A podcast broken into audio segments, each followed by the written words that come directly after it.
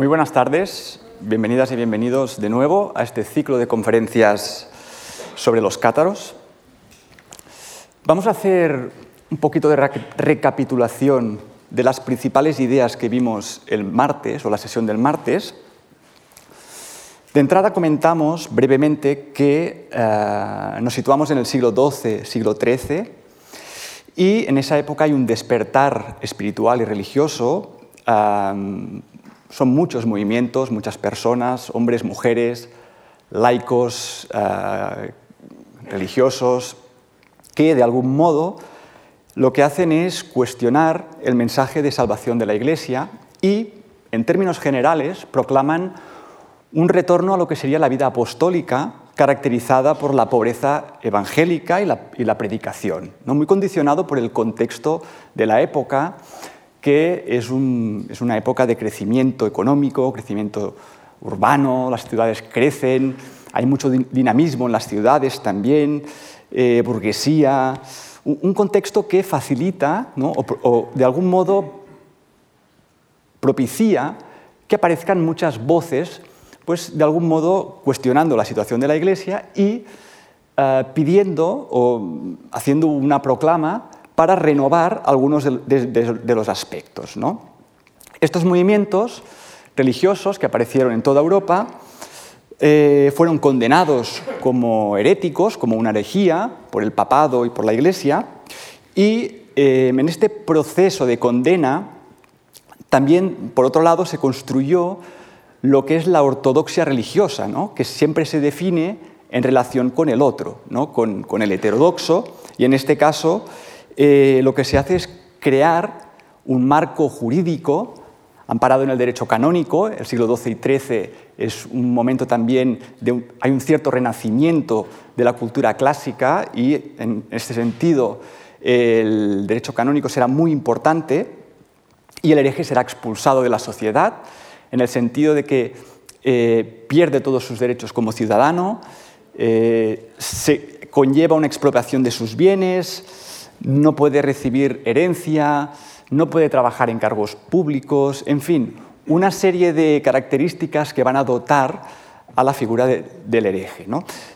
De la misma manera que se va construyendo esta ortodoxia. En este contexto, uno de los movimientos principales fue lo que denominamos cátaros, ¿no? o el catarismo.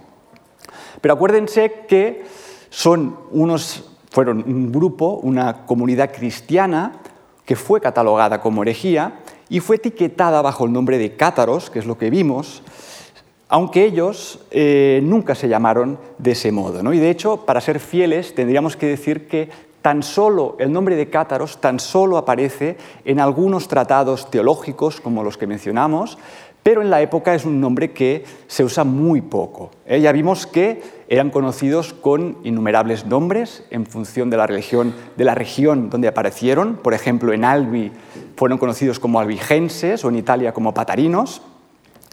Incluso como herejes, ¿no? el propio término de, herejía en, general denominó pues, no solo la herejía en general, sino también al propio catarismo en, en la mayoría de ocasiones. De ahí eh, que muchas veces sea complicado determinar a qué tipo de disidencia religiosa nos referimos. Y dentro de este contexto, eh, uno de los acontecimientos más importantes fue esta famosa cruzada contra los albigenses, esta cruzada contra estos herejes del sur de Francia, que con la excusa de la presencia de la herejía eh, se proclamó una cruzada, pero al cabo de muy poco tiempo la cuestión de la herejía pasó a un segundo plano y manifestó el verdadero problema de la región, que es eh, o era esa, libertad en el territorio, un territorio fragmentado, sin un soberano que mm, pudiera gobernar de forma unificada, y la consecuencia final de esta cruzada, que termina en 1229, será que todo este extenso territorio del sur de Francia quedará bajo dominio del rey de Francia. Em, no hablamos, pero sí que cabe mencionarlo, que uno de los episodios más importantes de esta cruzada fue esta famosa batalla de 1213, la batalla de Muret, de ese jueves 12 eh, de septiembre, en la que murió el rey Pedro el Católico. Y esto eh, puede generar contradicción. ¿no? ¿Cómo puede ser que un rey, ¿no? que es apodado el Católico, eh, se desplace a Occitania, al sur de Francia, y muera en esta batalla defendiendo justamente a los cátaros. ¿no? La pregunta que puede surgir es, que el rey era pro-cátaro en este sentido, y la realidad es, es, eh, que no, el rey no, no es que fuera cátaro en, ninguno de los casos. ¿eh?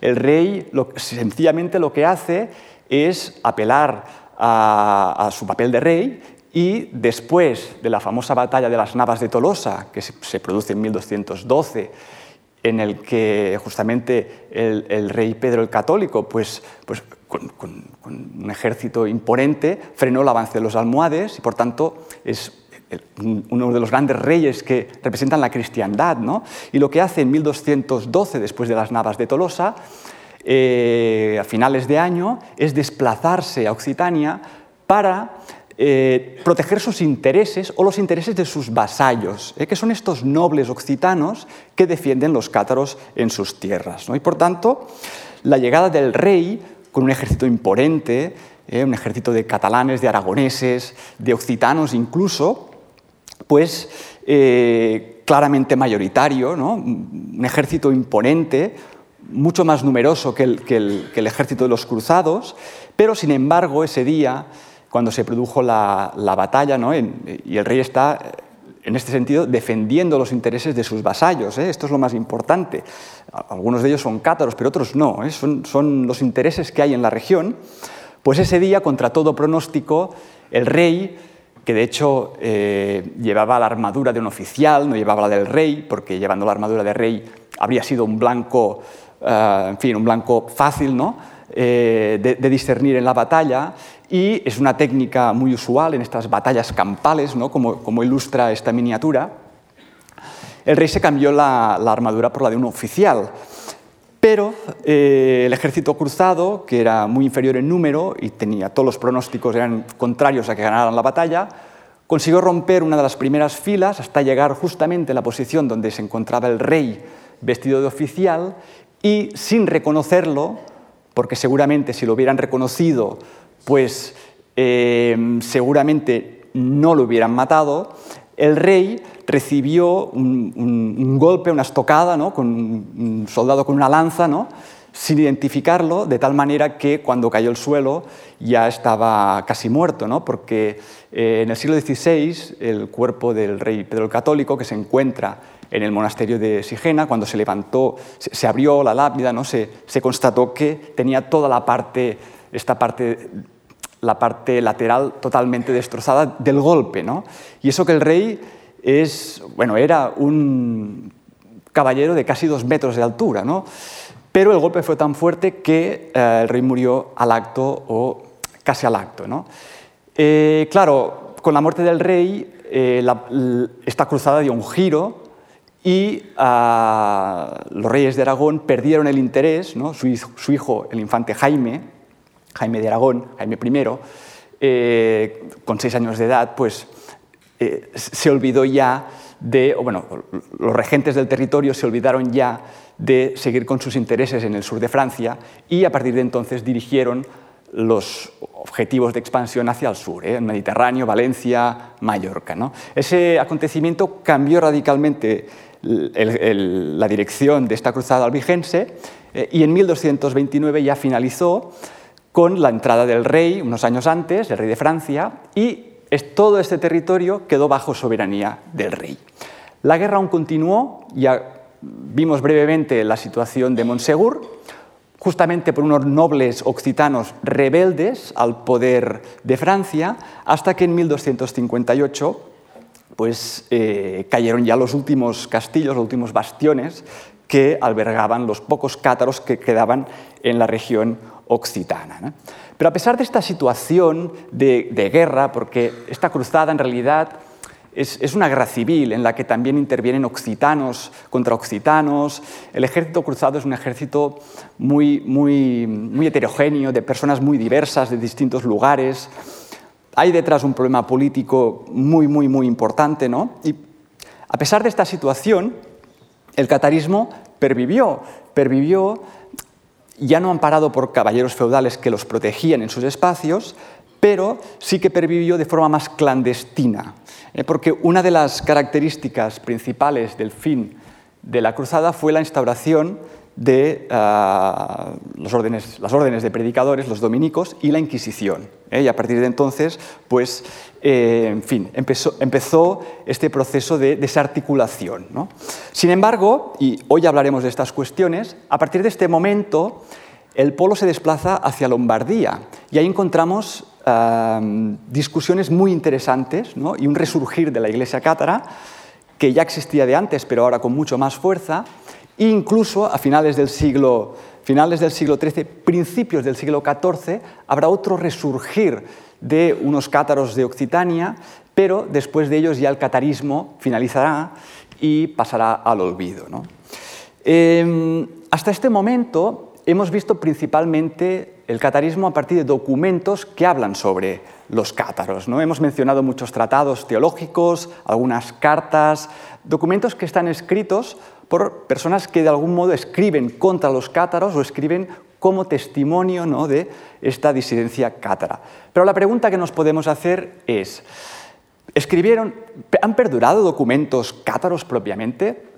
La verdad es que sí, ah, han perdurado y a, mediados del siglo XX se descubrieron manuscritos cátaros propiamente, de estos cristianos disidentes y esto ha permitido conocerlos mucho más. ¿no? ¿Por qué? Pues porque principalmente la imagen imperante hasta la fecha era aquella imagen que transmitían estos textos, estas crónicas, estos tratados contra la herejía que mencionamos el otro día y que lo presentan como eh, un grupo heréctico maniqueo con unas características que poco tenían a ver con su realidad del día a día.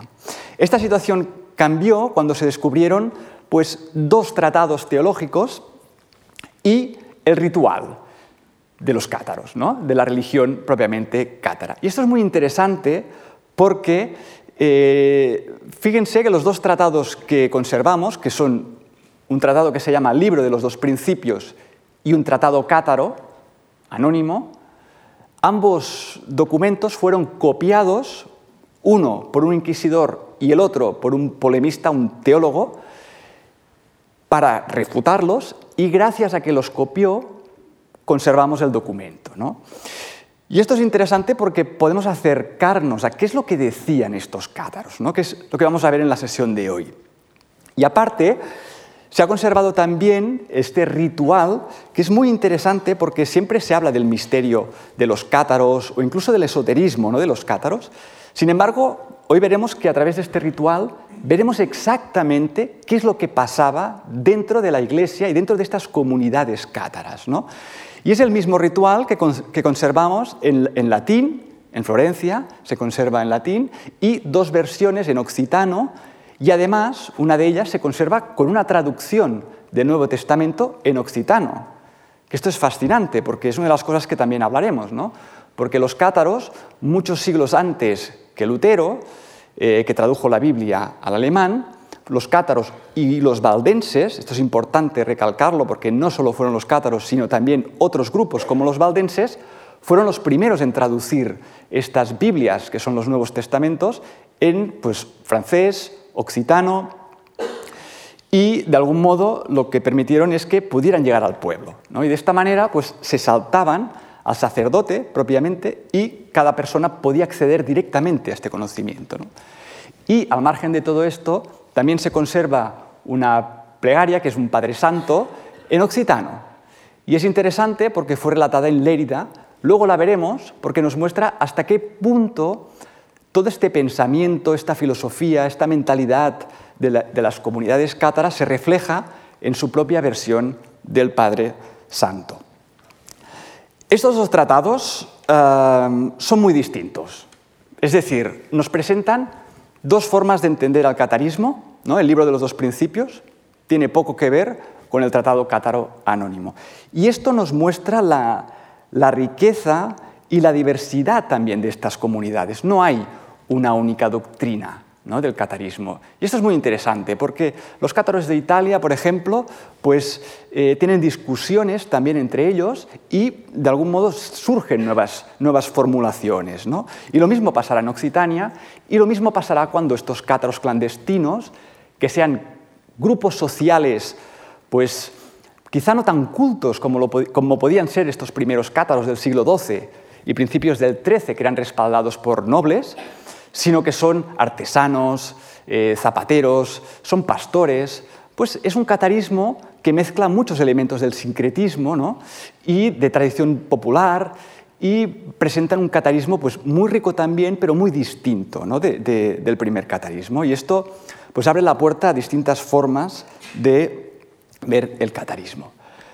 Em, vamos a ver un par de textos, a ver qué es lo que dicen los cátaros. Fijémonos, el Tratado Cátaro Anónimo, que es un tratado que los cátaros tenían en Occitania, e, es propio de estos cátaros de Occitania, más o menos de 1220, que es cuando fue copiado, y nos dice, fíjense porque además el tratado es escrito justamente porque, como son muchos los que apenas dan crédito al otro mundo y a las otras criaturas, que son vanas y corruptibles, eh, además de esas, y fíjense que nos dice que se ven en este mundo perverso y que sin duda volverán a la nada tal y como de la nada vinieron, por tanto, ahora entraremos en este concepto de la nada que es muy importante para los cátaros, nosotros, y este es el elemento importante, afirmamos que existe otro mundo y otras criaturas incorruptibles y eternas sobre las cuales reposan nuestra fe y nuestra esperanza. Recuerden cuando leímos la carta de Berwin de Steinfield que los cátaros plantean dos realidades, ¿no? Es decir, en este caso concreto, dos mundos, dos creaciones distintas.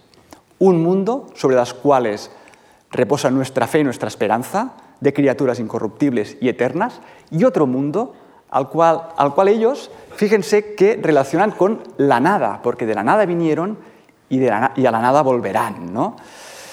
Pero este reino, que es celeste, se pone a otro reino. ¿Y cuál es este reino? Y aquí, aquí radica un poco el, el, tema de fondo de los cátaros, ¿no? el punto neurálgico de la doctrina, de la teología de estos cátaros, que es el reino de la nada.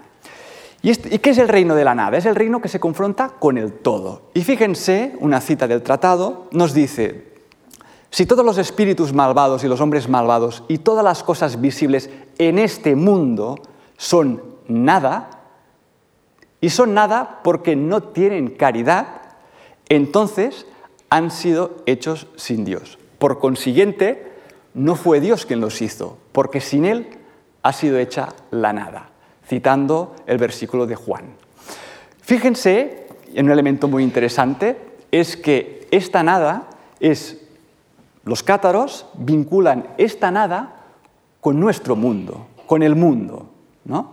Que es el mundo que no tiene absolutamente nada que ver con esta realidad, este otro mundo que ellos defienden. ¿no? Y fíjense que la clave aquí está en la, esencia, podríamos decir, de los cátaros, es la caridad. Cuando hablamos del catarismo como un cristianismo, es un cristianismo que sin caridad no hay absolutamente nada. Y por tanto el amor cátaro es un amor que está muy vinculado con la caridad. Y esto ya de entrada plantea un problema, y es que este tipo de amor no tiene nada que ver, por ejemplo, con el amor que van a profesar los trovadores en su época, ¿no? este fin amor, este amor que lo que intenta es conquistar ¿no? a, la, dama. ¿no? Se, establece un diálogo entre el trovador y la dama, este amor cortés, ¿no? que muchas veces cátaros y trovadores se han relacionado y en realidad no tiene absolutamente nada que ver. Y otro elemento importante es esto es una cita del Tratado Cátaro Anónimo y lo que hace es citarnos un versículo de Juan.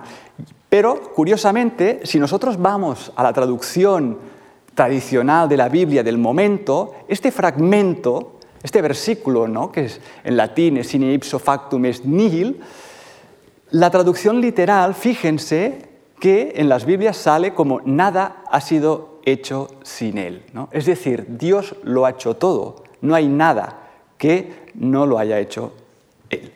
En cambio, los cátaros que traducían estas Biblias, eh, recordemos la importancia de sus traducciones, distintas de la de, de las traducciones tradicionales, más alegóricas que literal, también es cierto, porque los cátaros potenciaban mucho más la alegoría, pero fíjense cómo traducen. En lugar de decir nada ha sido hecho sin él, lo que dicen es sin él ha sido hecha la nada.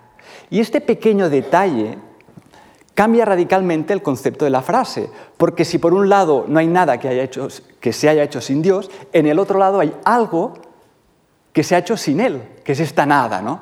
Y por tanto esta nada, que es el mundo, es una nada que no tiene caridad. Y sin la caridad, ¿no? de algún modo, luego remitiendo a esa también famosa frase ¿no? de, de, Pablo, de, Pablo ¿no? de los Corintios, que dice, si no tengo caridad, no soy nada, los cátaros dirían, si no tengo caridad, nada sería. Es decir, sería la nada.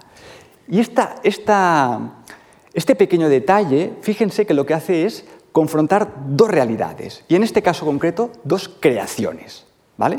Una espiritual y una material asociada a la nada, y además, porque aquí viene el problema, es que asocian esta creación la asocian al Dios del Antiguo Testamento, unos cátaros lo asocian al Dios del Antiguo Testamento, pero muchos otros, la gran mayoría, la asocian con el diablo.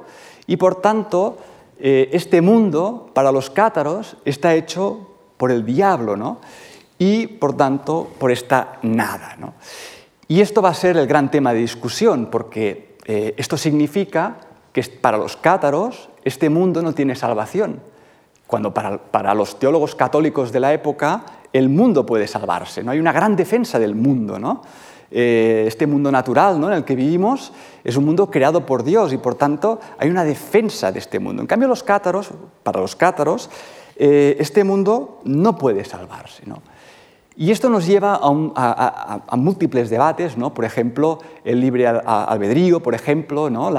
¿hay libertad o no hay libertad? ¿no? En el mundo de los cátaros no hay libertad, todo ya está predestinado. ¿no?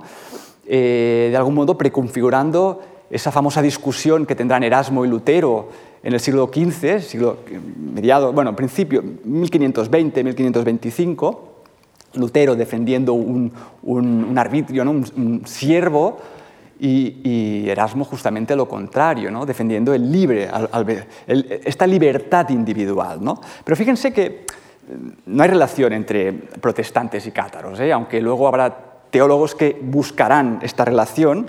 Lutero siempre dirá que nunca se inspiró en las herejías de la Edad Media. ¿eh? Pero fíjense que de algún modo se preconfigura este debate, ¿no? Y esto traerá discusiones discusiones muy intensas. ¿no? A partir de aquí, todo el mito de la caída de los ángeles y lo que es más interesante es quién es este, este, este creador ¿no? de, nuestro mundo. ¿no? Los cátaros tenían un nombre que llamaban Dios extraño. ¿no? Este Dios extraño era distinto del Padre Santo, que era el Dios del Nuevo Testamento. ¿no? Y por tanto los cátaros atribuían la creación del mundo al Dios extraño. Y este Dios extraño no era otro que un, ángel que en un momento se rebeló por la soberbia, se rebeló contra Dios y creó un cielo de cristal donde eh, engañó a muchas de las almas que vivían, esto nos, cuenta, esto nos lo cuentan los relatos cátaros, ¿eh? que vivían, estas almas que vivían con el Padre, el Padre Santo y de algún modo fueron engañadas y de allí, cuando ese cielo de cristal se rompió, quedaron prisioneras cayeron a la tierra, quedaron prisioneras en los cuerpos y desde entonces pues tienen que liberarse. ¿no? Por eso el mensaje que predicaban los cátaros era un mensaje de, esta comprensión, lo que ellos llamaban la comprensión del bien, ¿no? la comprensión de que realmente las personas, tanto hombres como mujeres, tienen este aspecto espiritual, este, este componente de igualdad y que solo con esta, este abrazando el cristianismo cátaro propiamente, ¿no? este, este modelo cristiano, es cuando se podía producir la verdadera salvación del alma. ¿no? Y esto causó realmente muchas discusiones ¿no? en la época. Y repito, hay también un gran sincretismo. Los cátaros eh, al final también atribuían, un grupo ¿no? Eh, atribuía también o vinculaba este Dios eh, creador del mundo con el Dios del Antiguo Testamento. ¿Y por qué? Bueno, por, las actitudes que tenía, ¿no? Y, por ellos era inconcebible que un Dios pudiera, pudiera hacer eso, ¿no? Entonces, en fin, a partir de aquí, los cátaros que ya comentamos que son doctos, son, están formados teológicamente y por lo tanto tienen muchas herramientas para discutir teológicamente sobre estas cuestiones. ¿eh? Ahora bien, esta visión que nos transmite el Tratado cátaro de Occitania, que nos presenta dos creaciones, en realidad es un monoteísmo, es decir, es creer en un Dios del cual un ángel se revela y crea el mundo. Y además lo hacen siempre apelando al Nuevo Testamento y a las Sagradas Escrituras. Por eso los cátaros, y es otro elemento cuando leemos, el, si continuáramos leyendo el Tratado Cátaro, ¿no? veríamos que todos son citas del Nuevo Testamento. Y esto es un elemento también a tener presente cuando se los acusa de maniqueos, de gnósticos, de, o, se los compara ¿no? con, con, otros grupos religiosos de la antigüedad. Los cátaros nunca apelarán a estos grupos, siempre harán su propia reflexión a partir de las Sagradas Escrituras y a partir de su propia interpretación del texto. Y esto es muy importante, ¿no? estos dos conceptos, del todo la nada y la caridad, como el elemento que va a caracterizar estas comunidades cátaras. Ahora bien, la situación que cada vez eh, se tensa más con los debates doctrinales, la presión inquisitorial, hace que alrededor de 1230, más o menos, en Italia, una escuela concreta, y en Italia en esta época hay más de seis obispados, hay muchísimas escuelas, muchísimas discusiones, pues una de estas escuelas eh, un personaje que se llama Juan de Luggio, él mismo o, su escuela, no se sabe muy bien, porque conservamos el libro, una parte del libro, ¿eh? que fue transcrita por, por este inquisidor, pues lo que hizo es escribir un libro que se llama el libro de los dos principios, en el cual ya no parte de un monoteísmo, sino que parte de dos principios absolutos, y fíjense cómo empieza yo me opongo a la tesis de aquellos que afirman la existencia de un solo principio primordial. ¿no? Eh, por ello, hemos de admitir necesariamente que hay otro principio, el del mal, el cual obra pérfidamente contra Dios. Y esta idea de los principios, fíjense que en realidad tiene poco que ver con la idea de las creaciones anteriores, son, es decir, es una reflexión filosófica muy distinta del tratado anterior. El problema viene cuando este tratado de Juan de, de Giovanni de Luggio, es reproducido por todos los manuales inquisitoriales. Entonces, ¿qué pasa? Lo que pasa es que todo el mundo, y cuando digo todo el mundo, desde el siglo XIII hasta el siglo XX, todo el mundo cree que los cátaros son dualistas que confrontan dos principios absolutos, ¿no? un principio del bien y un principio del mal. Son dos luchas cósmicas casi, podríamos decir, eh, dos principios irreconciliables y además desde un ejercicio ¿no? filosófico muy interesante. ¿no? Pero claro, esa no es la doctrina de los cátaros, esa es la doctrina de unos pocos cátaros de Italia. Y eso es lo que también ha propiciado este vínculo con el dualismo de los maniqueos y otros dualismos eh, filosóficos de la antigüedad. ¿no? Pero en realidad tiene poco que ver, también parte de una reflexión filosófica propia y de algún modo lo que, lo que este tratado sale de estas controversias, ¿no? para, poner un poco de orden. ¿no? ¿Por qué? Pues por la crítica que facilita a los teólogos. ¿no? Y por lo tanto lo que quieren buscar es poner un poco de orden a todas estas cuestiones. Claro, em, este dualismo filosófico es muy importante porque lo que hace es plantear uno de los problemas principales, que es el origen del mal. Los cátaros, al final, lo que hacen como cristianos es preguntarse sobre el origen del mal en el mundo. Y lo que hacen es llegar a esta conclusión, una conclusión teológica y filosófica de dos creaciones, dos mundos, y de ahí el rechazo al mundo que ya vimos en esa carta de Ebervin de Steinfeld.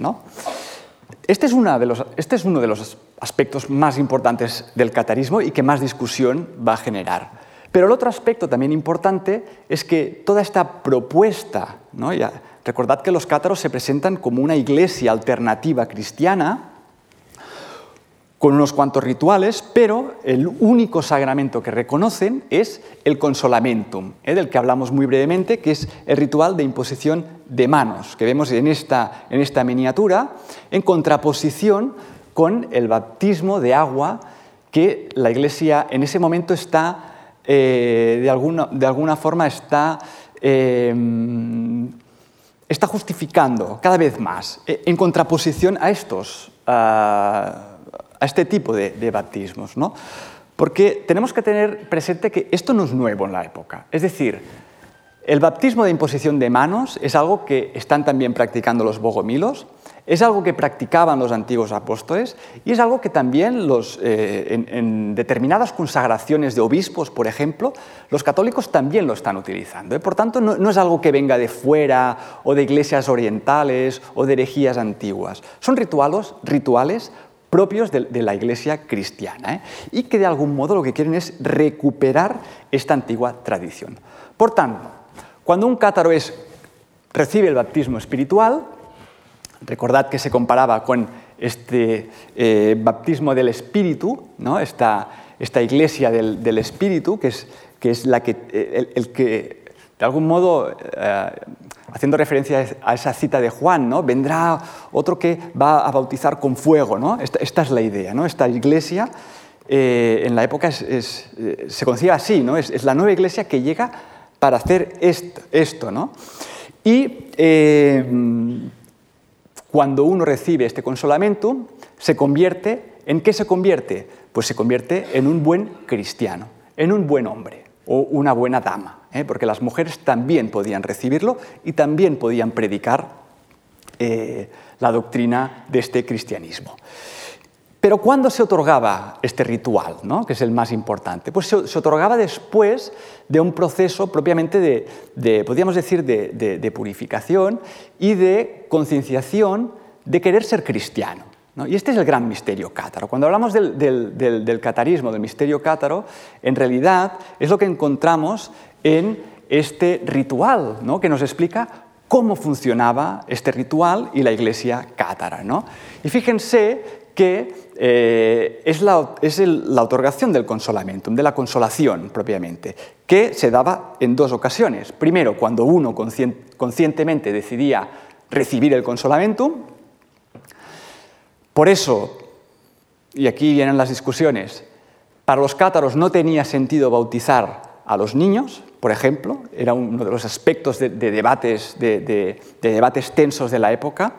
¿Por qué? Sencillamente porque el niño no es consciente de lo que conlleva el acto, por esta sencilla razón. ¿no? Eh, ya empezarán las discusiones sobre este aspecto. ¿eh? Pero por eso eh, los cátaros, en este caso quien quiera ser un cristiano, necesita ser consciente de lo que significa este acto. ¿no? Y por tanto, fíjense, Pedro quiere recibir el bautismo espiritual por el que es dado el Espíritu Santo en la iglesia de Dios, esta iglesia de Dios es la iglesia de los cátaros, con la santa oración, que es el Padre Nuestro, que es la única oración que reconocían los cátaros, con eh, como la imposición de manos eh, de los vos homes, que es como sale en el texto en occitano, que son los buenos hombres, conocidos como cátaros. ¿no? ¿Y qué es el consolamentum? Pues es el santo bautismo por el que el Espíritu Santo es entregado, ¿no? se mantiene en esta iglesia de Dios que tiene sus orígenes en los apóstoles, y esto es muy importante porque es el tema de la legitimación de la predicación y de la otorgación del consolamentum. Es decir, cuando un teólogo, cuando un teólogo le preguntaba a un cátaro, bueno, ¿cómo, cómo es decir, no, no, no, tenéis legitimación para ni predicar ni otorgar el consolamiento, ¿no? es otorgar el bautismo espiritual. Y los cátaros decían, claro que lo tenemos, porque nuestra iglesia viene de los apóstoles hasta nuestros días. ¿no? Mantenemos esta transmisión, esta transmisión del consolamentum que se ha transmitido de buenos hombres a, buenos hombres desde la antigüedad hasta aquí y hasta el final de los tiempos, porque esto es muy interesante también. ¿no? La idea del juicio final. Para los cátaros, en todo este universo, claro, no hay, no hay infierno, no tiene sentido un infierno, por tanto renegan del infierno, pero también el juicio final, es decir, el juicio final eh, solo llegará cuando todas las almas se hayan liberado a través de este ritual. Y, claro, imagínense los tratados teológicos que disputan contra los cátaros todas estas polémicas que se va desarrollando una detrás de otra. ¿Y qué es lo que pasa? Bueno, pues lo que pasa en este ritual, en este oficio religioso, es que se otorga el consolamentum, ¿no? Es decir, en el segundo párrafo ¿no? hay que consolarse, ¿no?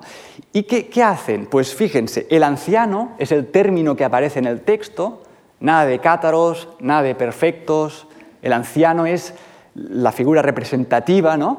de esta iglesia que se mantiene por la comunidad, ¿eh? no, no, por nada más, sino porque haya representantes de esta comunidad. ¿no? Toma el libro, es muy importante el libro, ¿no? Eh, lo veíamos en la imagen anterior, ¿no? es decir, bueno, aquí no se aprecia, pero la mano, el libro siempre estará presente, eh, que es el Nuevo Testamento, y todos los, el resto de buenos hombres, ¿no? la mano derecha, ¿no? y el ritual, ¿no? con las parcias los adoremos, y el Padre Nuestro. Se transmite esta oración. Y seguidamente deben darse la paz. Y fíjense también, muy interesante en el ritual, si hay creyentes, que se den la paz entre los creyentes. Y las creyentes, ¿no? las mujeres creyentes, si las hay, que se den la paz también entre ellas, ¿no? que están presentes y participan de esta comunidad. Y ahora pueden preguntar, vale, muy bien, yo ahora he recibido el consolamentum, ¿qué pasa? No? ¿Qué quiere decir ser un cátaro o un cristiano en el sentido de estas comunidades? Pues sencillamente significa seguir los evangelios, los preceptos del evangelio, eh, a rajatabla, ¿no? por eso son conocidos como buenos cristianos también.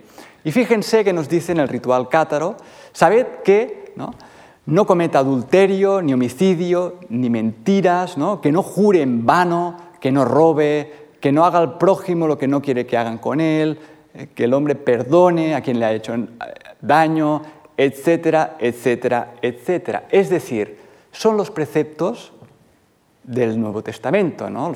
Las bienaventuranzas, todos los elementos que salen, San Mateo, todos los elementos del cristianismo puro, alejados de esa institucionalización, de esa ritualización que hay en la época, y esta es la verdadera esencia de los cátaros. ¿no? esta esencia que se transmite, se transmite a través de la iglesia de Dios, esta iglesia de los buenos hombres. ¿eh? Esto es muy interesante porque de algún modo desmitifica mm, los tratados, esto, este ritual lo que viene a hacer es desmitificar mucho esta imagen romántica del catarismo, que, que, perdura, seguro que se han leído libros, novelas, artículos, ah, en fin, documentales incluso, ¿no? una imagen muy romántica, esotérica de los cátaros. No, los cátaros no, tienen mucho que ver con eso. En realidad tienen, tienen mucho más que ver con esto, ¿no? con una vida cristiana. ¿no? no tienen que ver con los trovadores, aunque vivan en la misma época. Eso no quiere decir que no haya algún trovador que también profese el catarismo, ¿no? Hay algún caso, Pera Cardinal, por ejemplo. Pero en general, el movimiento de los trovadores no tiene nada que ver con los cátaros, son movimientos que viven en el mismo espacio, ¿no? igual que los templarios también.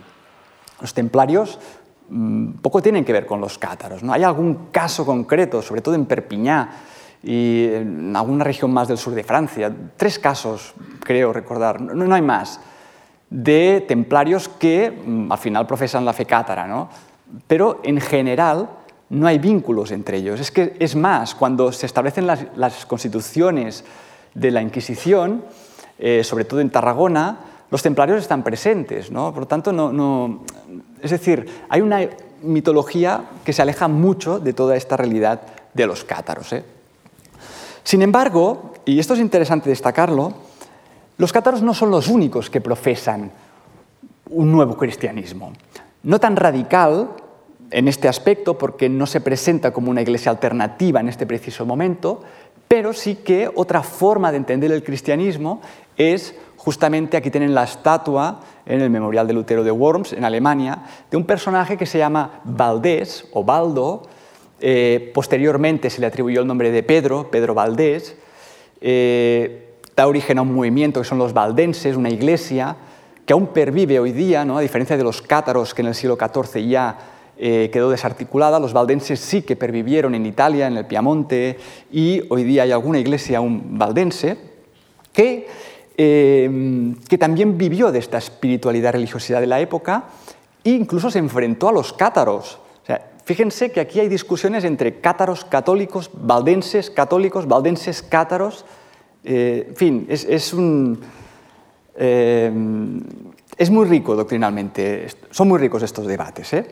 ¿Y quién es Valdés? Bueno, Valdés eh, es un comerciante de Lyon, ¿eh? de la ciudad de Lyon, que 1170 más o menos, 1170, hace poco que han aparecido los cátaros, hablamos de 1140, 1160, pues Valdés, un comerciante de la ciudad, de Lyon, que un día se muere un amigo suyo y se preocupa mucho por la salvación del alma, ¿no? una cuestión realmente que, le lleva pues, a, preguntarse qué tiene que hacer ¿no? para, salvar eh, su alma. ¿no?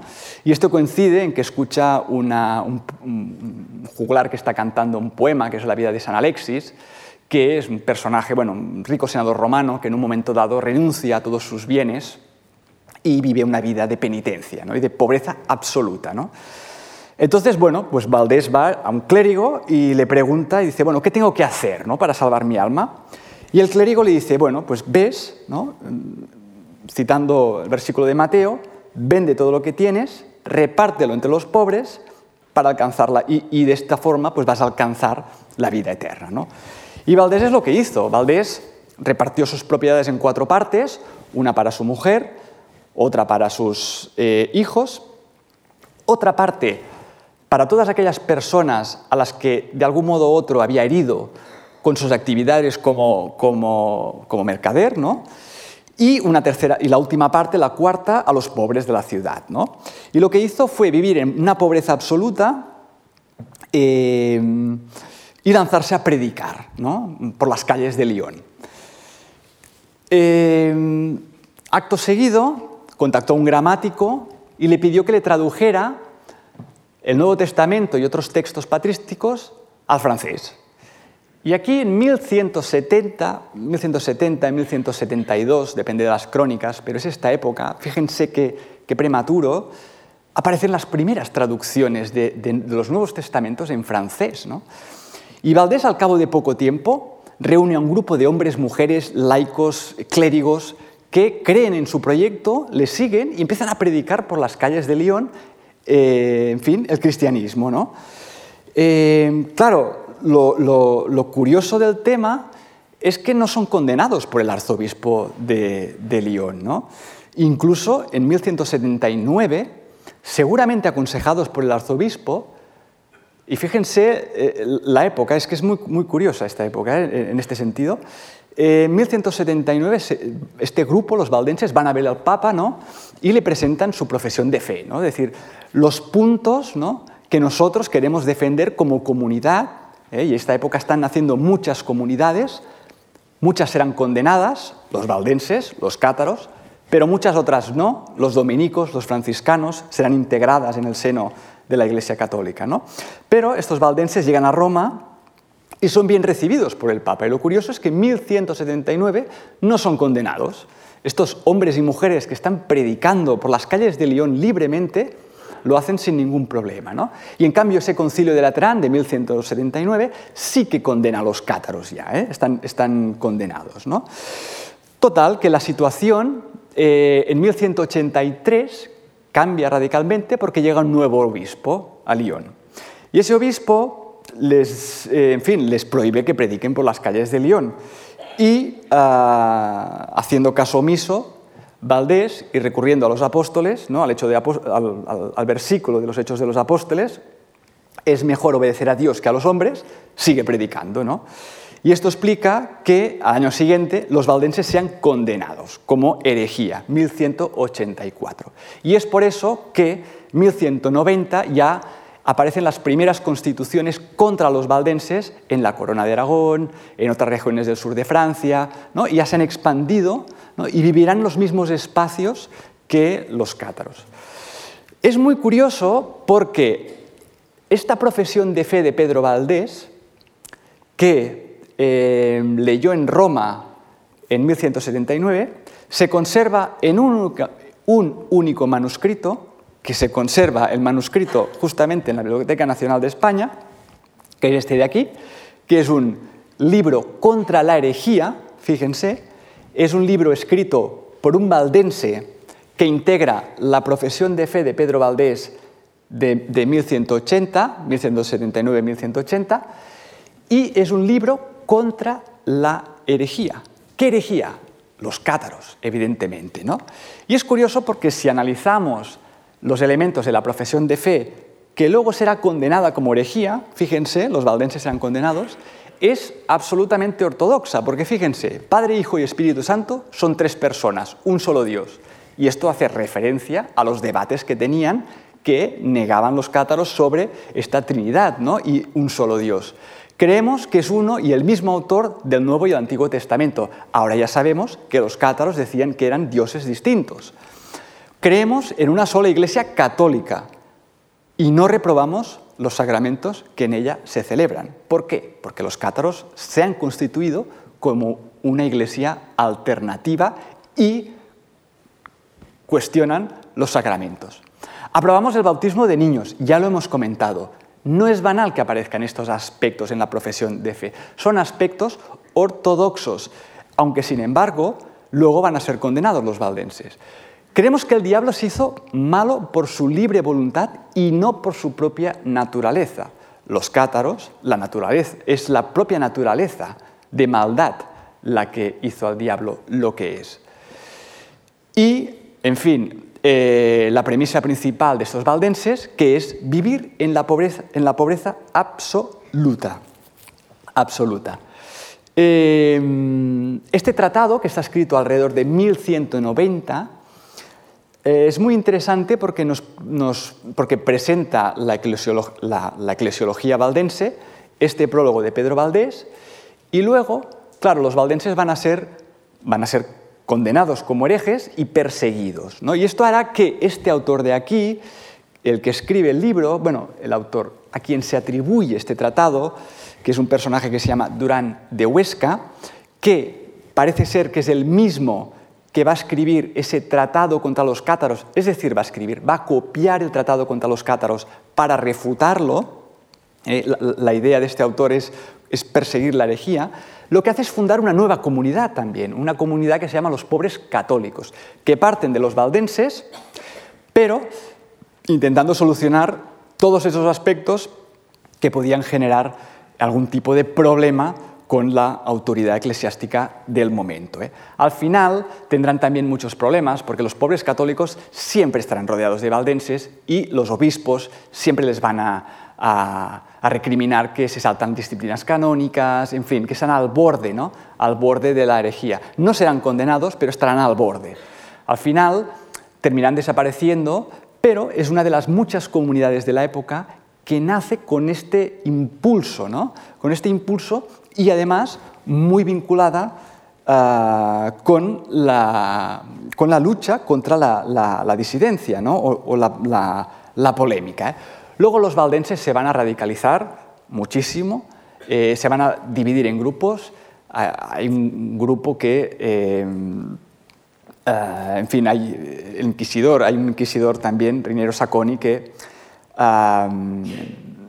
anota algunos de los errores y fíjense, se los voy a leer un momento, dice, hay distintos grupos, ¿no? y uno de ellos afirmaban que todo juramento estaba prohibido en el Nuevo Testamento calificado como pecado mortal, ¿no? y decían que la justicia secular, es decir, reyes y oficiales, eh, no les estaba permitido castigar a los malhechores. Incluso, fíjense, afirmaban que un laico podía consagrar la misa. ¿no?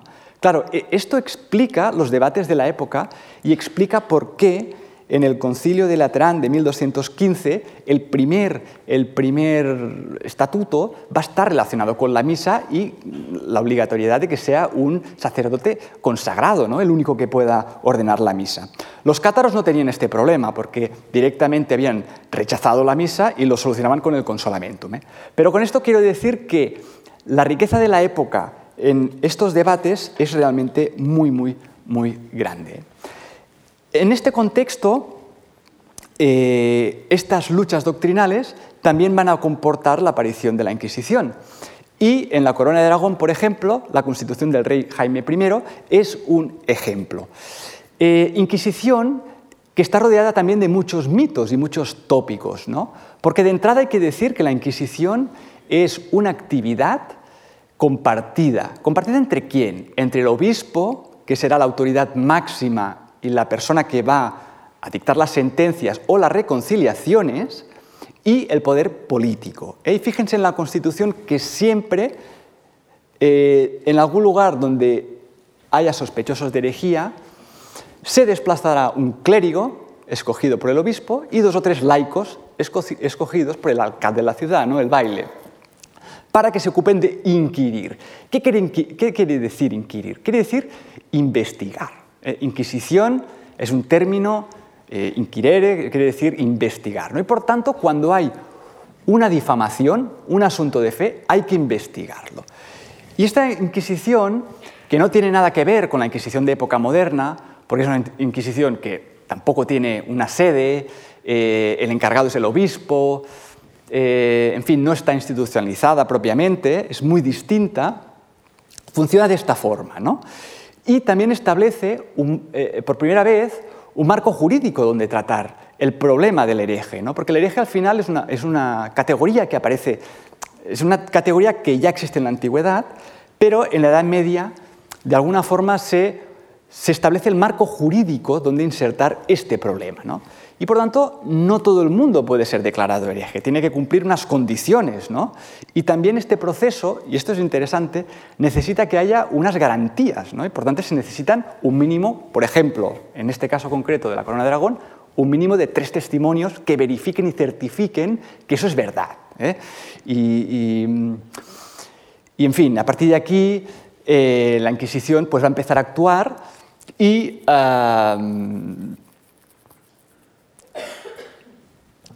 y va a empezar también, fíjense en el último párrafo, a prohibir una cosa muy interesante que ya hemos visto antes y es que las personas tengan estas Biblias traducidas ¿no? al Nuevo Testamento. Tarragona. Y en Tolosa, en Toulouse, también se hizo, eh, esto viene de 1229, del fin de la cruzada, los edictos de Toulouse, y eh, posteriormente en Tarragona. Claro, esto es muy interesante porque nos indica que realmente en la época había Biblias traducidas. Y lo cierto es que hay testimonios en los registros inquisitoriales más o menos de 1290, que nos dicen, si quieres conseguir una Biblia traducida a lengua vulgar, un Nuevo Testamento, 1290, tienes que ir o a Perpiñán o Lérida. 1290. Eh, claro, de ahí la importancia de estos movimientos, eh, que repito, no solo son los cátaros, sino también los valdenses, eh, que de algún modo dan a conocer, ¿no? universalizan un conocimiento, unas doctrinas, unas enseñanzas que estaban restringidas en ese momento y de ahí la, importancia.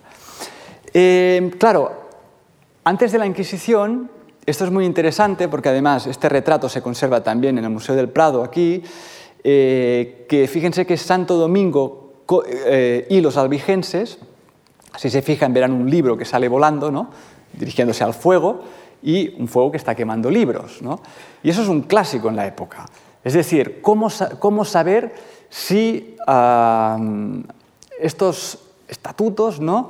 que defienden los herejes son verdad o no son verdad. Pues lo lanzamos al fuego. Si se quema, quiere decir que no son verdad. Pero si sobrevive al fuego, son verdad. ¿no?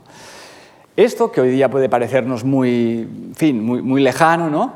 en realidad nos está presentando una realidad de la, época que son los debates, los debates doctrinales, entre, en este caso, dominicos y albigenses, pero también entre valdenses. Y uno de los debates más interesantes de la época es uno que se produjo en Pamiers, 1207, justamente entre católicos, cátaros y valdenses. Los tres, tres grupos distintos, ¿no? y fíjense qué, curioso, ¿no? que discutan entre los tres. ¿no? Y al final parece ser que ese debate lo ganaron más los, católicos ¿no? y, hubo muchas conversiones de valdenses a católicos, pero de cátaros ni una. Y además ese debate es interesante porque estaba presente Esclarmonda de Foix. Esclarmonda de Foix es la hermana del conde de Foix, que es uno de los grandes señores feudales del sur de Francia, eh, gran defensor del catarismo. Bueno, en sus tierras y Esclarmonda, ah, lo habíamos mencionado brevemente en la primera sesión, pero ella había recibido el consolamentum y había creado escuelas de estudios para mujeres. ¿no? Y Esclarmonda está allí discutiendo con, los clérigos ¿no? y los teólogos.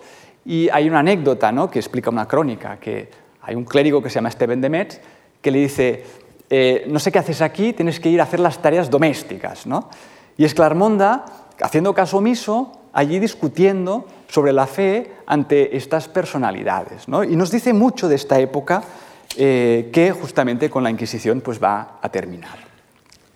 Claro, eh, ¿cómo termina esto? Bueno, los cátaros, ya lo hemos mencionado, siglo XIV, ante este contexto inquisitorial, este cambio de contexto, ya no hay señores feudales que apoyen la herejía, que den apoyo o que la mantengan en sus tierras, ¿no? el catarismo va a vivir de forma clandestina ¿no? durante los últimos años del, siglo XIII y principios del XIV. ¿no?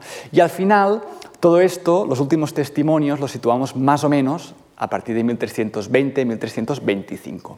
Pero luego, ¿qué pasa? Bueno, luego pasa que el catarismo pasa al olvido. Nadie se acuerda de los cátaros, no solo, de hecho, eh, los protestantes van a recoger un poco su memoria, eh, sobre todo en estas luchas entre protestantes y católicos de época moderna, pero el caterismo pasa al olvido. ¿eh? Pasa al olvido y además eh, sin conocer los documentos originales. Y a partir del siglo XIX es cuando empiezan a aparecer las primeras personas que se interesan, los primeros historiadores, estudiosos, que se interesan por el catarismo. Y entonces es cuando empieza a crearse una... Es decir, eh, se empieza a recuperar su historia, pero es una historia muy cargada de mitos, muy cargada de elementos simbólicos que no forman parte del catarismo. ¿no? Por ejemplo, seguro que han escuchado, bueno, ya, ya hablamos de los castillos cátaros, ¿no? que es un término muy, muy eh, complicado, ¿eh? porque no hay castillos cátaros. Pero también las cruces cátaras, seguro que han escuchado. Estas son cruces cátaras. Bueno, en realidad tampoco son cruces cátaras, son cruces occitanas. ¿eh? Son las cruces del conde de, Tolos, de, Toulouse, de Tolosa. Pero no son cátaras, los cátaros renegaban de la cruz. Incluso hay un testimonio que, que van dando y se encuentra una cruz y con el palo, ¿no? una persona mayor empieza a darle golpes ¿no? a la cruz y el que está al lado le, le, pregunta, bueno, pero ¿por qué le das golpes ¿no? a la cruz? Y dice, bueno, si hubieran colgado a, tu padre de, esta cruz, tú, venerarías, dice, perdón, dice, si hubieran colgado a tu padre de un árbol, ¿tú venerarías el árbol? Dice, no, pues entonces nosotros por eso no veneramos la cruz. ¿no? Fíjense la reflexión cátara, ¿eh? lo, que hay detrás. ¿no? Pero claro, eso que significa que reniegan de los símbolos, no, no tienen sentido, ¿no? por eso es la crítica tan fuerte. Sin embargo, eh, en el siglo XIX surge una leyenda que, mm, seguro, si la han escuchado alguna vez, eh, seguramente esta leyenda habrán leído que la dijo o Guillem Belibaste, que es uno de los últimos cátaros en morir, o incluso un cátaro de Monsegur, ¿no? que es esta idea de que después de 600 años, no antes de morir, el último cátaro dijo, después de 600 años el olivo volverá a florecer encima de las cenizas de los mártires. Una frase que ha pasado a la historia porque se ponía en boca de uno de estos cátaros. Y ahí empieza la, más o menos 1820, 1830. Esto forma parte de un poema occitano que nació en el siglo XIX y que no existe en la época. Y tiene sentido solo en el siglo XIX, porque se empieza a recuperar la historia de los cátaros, pero no hay ningún cátaro que hubiera dicho esta, esta frase, ¿no? esta profecía. ¿no? Sin embargo, esta profecía ha quedado como algo realmente, en fin, como, como un dogma cátaro, ¿no? casi. Y esto se explica pues justamente por esta recuperación de la historia de los cátaros, esta visión romántica y esotérica que se produce durante el siglo XIX y que va a desencadenar, en fin, todos los mitos que hoy conocemos. ¿no? Por ejemplo, el más famoso, eh, el del grial. ¿no? es decir, que los cátaros tienen el grial. ¿no?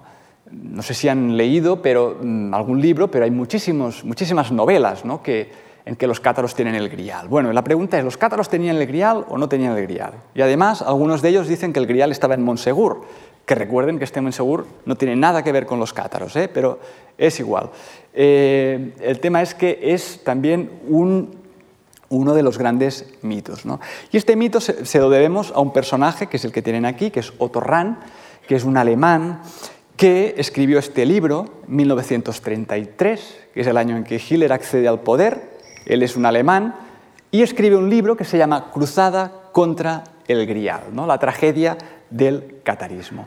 Y el propio libro, pues, el propio título ¿no? ya, nos indica ¿no? esta cruzada de los cátaros, eh, en realidad es una cruzada contra el grial. ¿Por qué? Porque los cátaros, según Otorran, eran, que es un filólogo alemán especializado en literatura artúrica, pues su tesis es que los cátaros realmente tenían, eh, en fin, el tesoro de Monsegur, que es otro de, también de los mitos que circulan, ¿no? que había un tesoro en Monsegur, eh, pues para Otorran este tesoro de Monsegur, que no sería un tesoro físico, ¿no? sino sería un tesoro que está muy relacionado con el grial, sería el propio grial. ¿no?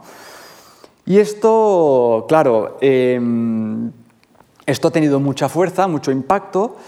Eh, además, Otto Rahn em, estuvo en la NENERVE, que es la Sociedad Nacional Socialista que buscaba esta herencia del pasado ancestral alemán y por tanto estos mitos iban, muy bien, ¿no? Eh, con muchos vínculos con, los, con intelectuales ¿no? del, del, partido, por ejemplo Alfred Rosenberg, ¿no? Que escribió un libro también sobre mitos y habló de los cátaros. ¿no? El catarismo se inserta en este mundo a partir de este vínculo con el grial y en este contexto Ram publica otro libro que se llama La corte de Lucifer, y que ah, es una metáfora, ¿no? la, lucha entre estos cristianos disidentes y los cristianos católicos es una metáfora de la lucha entre el bien y el mal, ¿no? la lucha cósmica entre el bien y el mal. ¿no? Es decir, es una construcción mucho más literaria, ¿no? es decir, es un libro más literario que científico, ¿no? y que construye una realidad que va a construir los grandes mitos del siglo XX del catarismo. ¿no? También va a influir mucho en la película, eh, en, esta, en la creación de Indiana Jones, ¿no? que se inspira, la película se inspira bastante ¿no? en, este personaje y esta búsqueda del grial. Como, con, con, con, este elemento. ¿no? Y también va a inspirar mucho la llegada de, de, Himmler eh, a Montserrat ¿no? en 1940, esta visita. ¿no? Eh, ¿A qué? Pues a buscar el grial, pero el grial físico, bueno, no lo sabemos el grial físico, o al menos los testimonios mm, tampoco lo, especifican de este modo, ¿no? porque quizá eran manuscritos sobre el grial, eh, pistas sobre el grial, no sé. Pero la pregunta que tenemos, nos podemos hacer es, bueno, ¿qué tiene que ver eh, Himmler, Montserrat y los cátaros? ¿no? Bueno, pues porque eh, Himmler llega a, este punto siguiendo el, el libro de Otto y además en la época es muy curioso, esto es de la Enciclopedia Británica de 1911, que hay una relación, una clara relación entre estas novelas del Grial, que sitúan el castillo del Grial en un lugar indeterminado, de hecho, las novelas de la Edad Media, ¿no? pero que se llama Montsalvage, y que, ah, fíjense que la Enciclopedia Británica lo que hace es relacionar el castillo del Grial de las novelas alemanas con Montserrat. ¿no? Y todo esto explica esta relación y esta mitificación que hay alrededor de los cátaros. ¿no? Eh, claro, todo esto se debe, en buena medida, a esta novela ¿no? de, la Edad Media, Wolfram von Eschenbach, que es el Parsifal, que es una novela fascinante, eh, es una de las últimas novelas de esta primera eh, tanda de novelas sobre el Grial, ¿no? alemana, en el que el grial es, es una piedra, eh, tiene propiedades, en fin, mágicas incluso para la sociedad, ¿no? Y muy relacionado también con la tradición alquímica de la piedra filosofal, porque la novela habla del, del, grial como lapis exilis, ¿no? la piedra del exilio. Por lo es una piedra que estaba en la corona de Lucifer, ¿no? Eh, que en realidad viene del nombre luz y por tanto, en fin, se crea toda una construcción alrededor de, esta idea. Eh, hay que decir que Wolfram von Eschenbach, que sitúa, es decir, menciona este castillo, pero nunca dirá que el castillo del Grial está en el norte de España o en el sur de Francia. ¿no? Eso lo hará Otto Rahn, situándolo eh, en Monsegur. ¿eh? De hecho, Rahn creía que estaba en Monsegur y de ahí sus expediciones arqueológicas a Monsegur. Y luego incluso Wagner en su ópera Parsifal va a situar el castillo del Grial en el norte de España. ¿no? Y por lo tanto es, normal que a principios del siglo XX pues, haya este tipo de relación y nos lleve a esta construcción. Sin embargo, si vamos a otras novelas del Grial, por ejemplo, la primera novela del Grial, que es el cuento del Grial de Chrétien de Troyes, una novela que uh, más o menos escrita en 1180, que es un cuento, ¿no? Una, la primera historia del Grial, eh, claro, aquí el grial no es el cáliz de Cristo, ¿no? no es ese cáliz que luego la tradición de Robert de Borón va a desarrollar, ¿no? que con José de Aimatía, que el, grial al final es el cáliz de la última cena, ¿no? y, con Robert de Borón, que es otro autor, será el, cáliz que recoge la sangre de Cristo en la, cruz. ¿no? Aquí el grial, fíjense que uh, para Cretén de Troyes, que es el primer autor que habla sobre el grial, es un plato, ¿no? es un plato grande, muy relacionado con la abundancia, que lo lleva una mujer, una doncella en este caso, y la única descripción que da eh, de Troyes es el, es el grial es una cosa muy santa, ¿eh? pero poco más, poco más. Esta novela quedó inconclusa, el grial solo aparece en dos escenas, eh, la primera es con el rey pescador, el castillo del rey pescador, este rey tullido, ¿no? Perceval, que es el protagonista, eh, se encuentra en este castillo ¿no? y por la noche mm, en la cena vive, una vive esta procesión del grial y no se atreve a preguntar, todo es muy misterioso y al final no pregunta y al día siguiente ya todo ha desaparecido. ¿no? Y al final de la novela se encuentra con un ermitaño que le termina explicando el sentido ¿no? que tenía la pregunta que tendría que haber formulado, ¿no? porque habría resuelto el problema, ¿no? habría, se habría, habría empatizado ¿no? con el dolor del rey, este rey pescador, es un rey castrado, y de algún modo eh, a través de la misa, ¿no? porque será un elemento, bueno, será el elemento principal, el de la misa, el que a este caballero impuro ¿no? pues, eh, llegará pues, a la madurez y de algún modo pues, eh, será cristianizado. ¿no? Por tanto, fíjense que al margen de las novelas alemanas, bueno, la novela alemana de Wolfram von Eschenbach, el Grial de Chrétien de Troyes y toda la tradición literaria francesa estará muy relacionado el Grial con la misa, ¿eh? la misa, incluso la resurrección. Algo que a este punto ya sabemos que los cátaros juntamente renegaban. ¿no? Por tanto, la pregunta de ¿tenían los cátaros el grial? No, no tenían el grial. Eh, no lo podían tener y tampoco lo hubieran querido tener, porque son mundos distintos. ¿no? Es decir, el, grial es, es un producto de la literatura en este preciso momento. La arqueología del grial vendrá posteriormente. ¿no? Y además el grial dará origen al romance en prosa.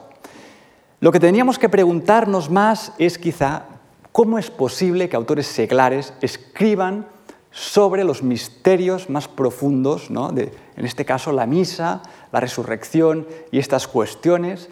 Sí que hay algunos autores del Grial que son religiosos, pero hay otros que no, como Cretien de Troyes, ¿no? o Perceval, ¿no? Hay Perceval, perdón, eh, Wolfram von Eschenbach. ¿no? Eh, claro, ¿por qué? No? ¿Cómo es posible ¿no? que escriban sobre estos misterios? ¿no? Y seguramente la respuesta será la misma que explique por qué el catarismo tuvo tanto impacto en su época. ¿no? Y es que el siglo XII y siglo XIII es una época muy rica una época en la que aparecen muchas propuestas, ¿no? es una época de un impulso religioso y espiritual muy potente que se va a manifestar de muchas formas. ¿eh? Cátaros, valdenses, muchos otros grupos, las novelas del Grial, eh, trovadores, ¿no? todos ellos viven y son, es decir, todos ellos participan de un de un mismo espacio territorial, de una misma época, pero no por ello quiere, quiere decir, ¿no? quiere decir que eh, una cosa se inspire con la otra. Eh, antes de terminar, me gustaría eh, mencionar dos cosas. Una es esta idea ¿no? en San Clemente de Taúl, esta imagen del, Cristo. Si nos fijamos en el detalle de inferior, ahora lo ampliamos, vemos una mujer, María, y un plato donde sale una luz. ¿no? Esta tradición del grial está muy relacionada con el románico también. Y el románico es justamente es una barrera contra la disidencia religiosa, ¿no? es un elemento a tener presente. Y segundo, el elemento principal que destaca los cátaros no son los castillos, no son las cruces, no es la comida cátara ni los vinos cátaros. ¿no? Si ustedes van a Aude, país cátaro, van a ver de todo cátaro. ¿no? Eh, en realidad es esto, ¿no? Esta imagen, esta miniatura, refleja la esencia de los cátaros. ¿no?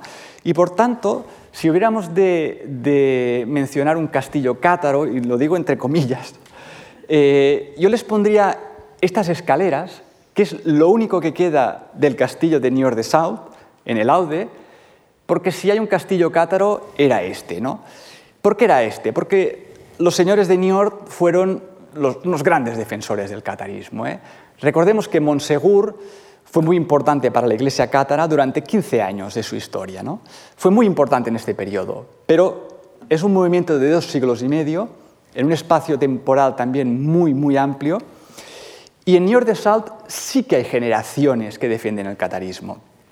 Los señores de Niort eran temidos, eran unos señores feudales que imponían, eh, enfrentándose al arzobispo de Narbona, que es el gran enemigo de los cátaros, ya lo vimos en Montsegur, eh, incluso cuando, eh, bueno, en una de las batallas, de las mil batallas que tuvieron, sobre todo por, los dominios, territoriales, el arzobispo salió herido, ¿no? y eso nunca se los perdonó. ¿no?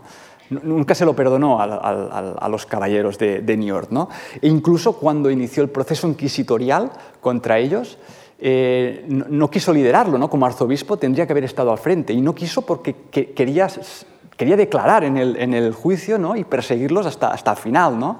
Perseguir a los señores feudales de Niort, a su madre, que había recibido el consolamentum, en fin, todo el séquito. ¿no? Pero no pudo, no pudo, porque eran grandes señores feudales con un gran poder y que en su época defendieron a los cátaros.